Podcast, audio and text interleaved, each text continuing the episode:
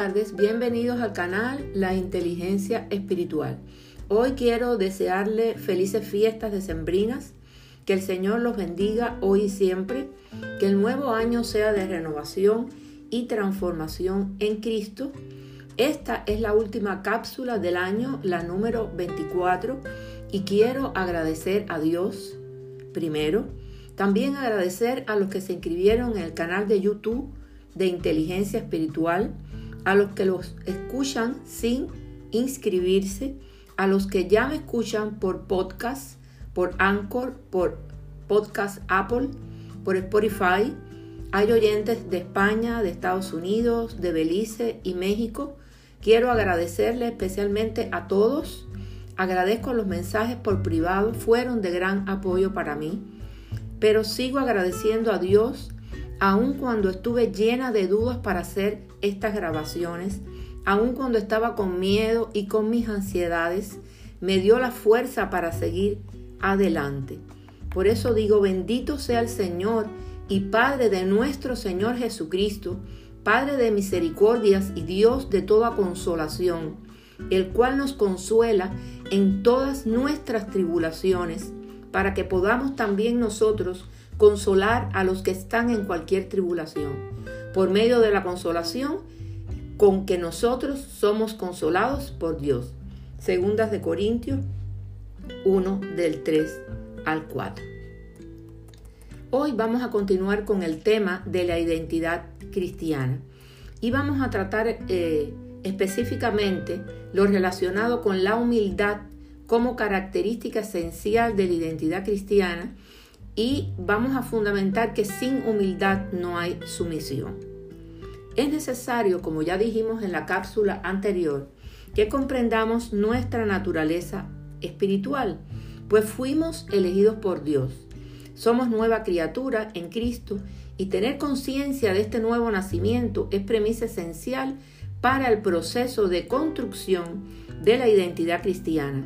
Somos un espíritu en un cuerpo el Espíritu Santo nos conduce en los caminos de santidad. Fuimos hechos a imagen y semejanza de Dios. Génesis 1.26. O sea, fuimos hechos para parecernos a Dios.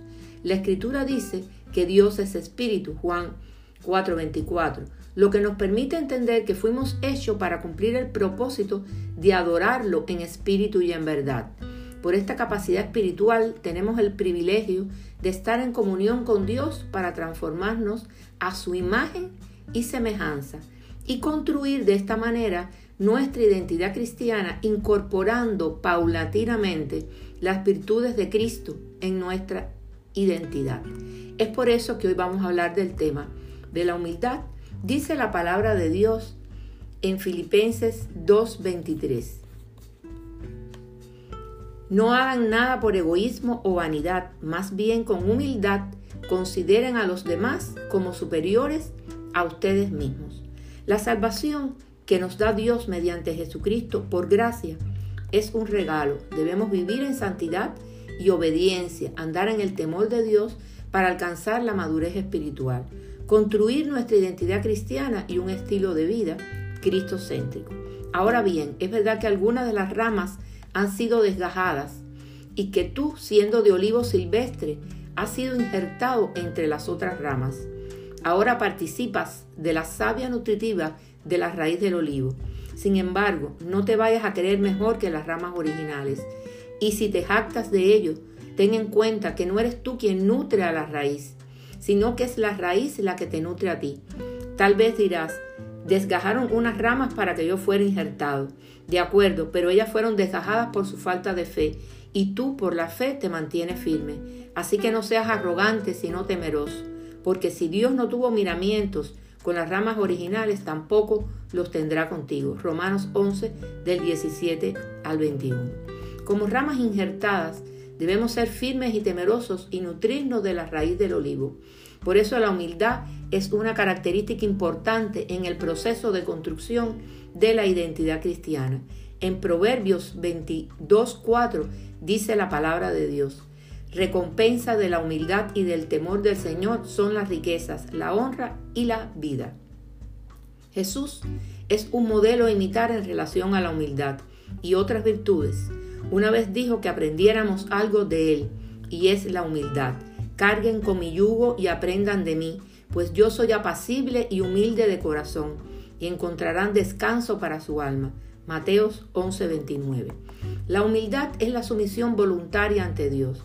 Una vez que entendemos que no serán nuestros deseos ni nuestras fuerzas lo que nos dispondrá a agradar a Dios, que no será la estimación de nuestro yo ni de nuestra inteligencia terrenal, será una sumisión de corazón y de mente para cumplir la voluntad de Dios que provocará una disposición mansa, respetuosa y gozosa para glorificar al Creador. Cuando somos humildes, sabemos que todo lo que tenemos y somos es por la gracia de Dios. Por la gracia que se me ha dado, les digo a todos ustedes, nadie tenga un concepto de sí más alto que el que debe tener, sino más bien piense de sí mismo con moderación, según la medida de fe que Dios le haya dado. Romanos 12:3. Es muy importante considerar lo que Pablo dice en este versículo, al valorar lo que éramos antes de la salvación y lo que somos después de nuestra salvación. Una adecuada conciencia en este sentido nos indica nuestra naturaleza adámica y la salvación por gracia. Esto justifica la necesidad de mantenernos como cristianos humildes y sencillos y abandonar la corona de orgullo de la vieja naturaleza. La persona humilde de corazón, la auténtica, no mira con desprecio a ninguna otra persona, no subvalora al prójimo, todo lo contrario, respeta, honra y dignifica a los demás siguiendo el ejemplo de Jesús. La actitud de ustedes debe ser como la de Cristo Jesús, quien siendo por naturaleza Dios, no consideró el ser igual a Dios como algo a que aferrarse. Por el contrario, se rebajó voluntariamente, tomando la naturaleza de siervo y haciéndose semejante a los seres humanos. Y al manifestarse como hombre, se humilló a sí mismo y se hizo obediente hasta la muerte y muerte de cruz. Filipenses 2 del 5 al 8. Dios nos ordena que nos humillemos bajo su poderosa mano y que nos vistamos de humildad. Es la voluntad divina que seamos exaltados como instrumentos de su gloria. Por tanto, es diferente a la exaltación que prevalece en el mundo, que es por voluntad del propio hombre, en pos de satisfacer una necesidad de su ego. Los dones que nos da el Espíritu Santo son para equiparnos en el cumplimiento de nuestra asignación divina y no para nuestra exaltación propia. Este problema es muy delicado y necesitamos de inteligencia espiritual para controlar la vanidad y orgullo propio y darle toda la honra y gloria al Señor. No se trata entonces de fingir la humildad, debe ser auténtica y expresión de una identidad cristiana que conduce a la humillación y actuación por la voluntad divina, que vive en el reino establecido en su vida y no para recibir beneficios secundarios relacionados a riquezas materiales. Sin humildad no hay sumisión a Dios. No dejen que les prive de esta realidad ninguno de esos que se ufanan en fingir humildad y adoración de ángeles. Los tales hacen alarde de lo que no han visto y envanecidos por su razonamiento humano no se mantienen firmemente unidos a la cabeza. Colosenses 2 del 18 al 19. El corazón debe estar libre de contaminación, de envidias, de rencores, de orgullo y de celo, para que podamos estar en comunión con el Señor y nutrirnos perdón, de su amor. Este tipo de vida nos lleva a tener una comunicación con el Señor por medio de su Espíritu Santo y crear nuestra realidad espiritual, fortalecer nuestro espíritu y obrar según sus propósitos. Durante el proceso de desarrollo de nuestra fe, estamos construyendo y renovando nuestra identidad en Cristo en la medida que nos acercamos a su modelo perfecto de paternidad espiritual que guía nuestras almas a la glorificación, ya que estamos sentados con Dios y Jesús en regiones celestiales para demostrar la riqueza de su gracia plasmada en obras para darle honra y gloria al que vive. Ser hechura suya es reconocer con humildad lo que somos en Cristo, reconocer que sin Él no somos nada, anular nuestro ego como ser humano, para que sea el Señor el que tome el control de nuestra vida.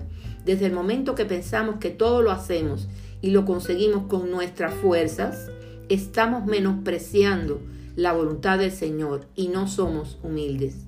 En este proceso de definición identitaria hay que construir un puente para transitar de nuestra condición humana débil y pecadora, o sea, adámica, que habita en un mundo terrenal hacia nuestra condición espiritual, basada en las cosas divinas, en las que debemos centrar nuestra atención. Si fuimos hechos a su imagen y semejanza, nosotros debemos imitar su esencia. Él es nuestro proveedor, por tanto, todo nos es dado por Él y nosotros recibimos su salvación y bendición. Para reproducir esta esencia, nosotros nos tenemos que convertir en dadores en la tierra. El dar es un principio del reino. Debemos reconocer que todo lo que recibimos y tenemos es por gracia de Dios. Entonces debemos dar por gracia lo que nos fue dado. Dios dio a su Hijo en la cruz por salvarnos y que tengamos una vida eterna.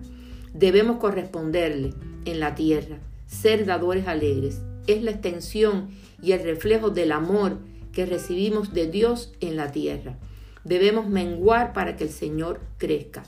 Humíllense delante del Señor y Él los exaltará. Santiago 4:10. ¿Sería todo por esta vez?